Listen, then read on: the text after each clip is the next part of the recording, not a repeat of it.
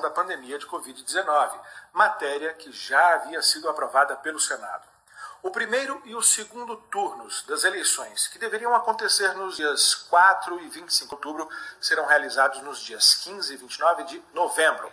Além de se afastar do pico da pandemia, esse adiamento permite ao Tribunal Superior Eleitoral tomar as medidas necessárias para realizar um processo o mais seguro possível. O mais importante, segundo alguns líderes partidários, é garantir que não vai haver ampliação dos mandatos de vereadores e prefeitos, o que geraria um precedente ruim para a democracia brasileira. O adiamento resultou de debates dos parlamentares com o TSE e especialistas de várias áreas, especialmente direito eleitoral e epidemiologia.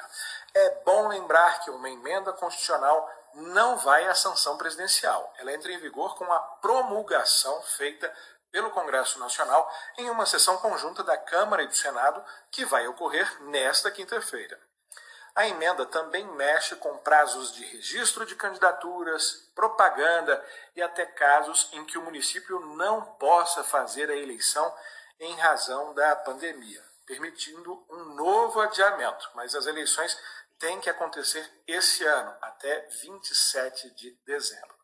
Quer mais detalhes? Entre lá no portal câmara.leg.br. Tem tudo. Na TV Câmara e na Rádio Câmara e nas nossas redes sociais você também fica sabendo o que o seu representante está discutindo e votando na Câmara dos Deputados.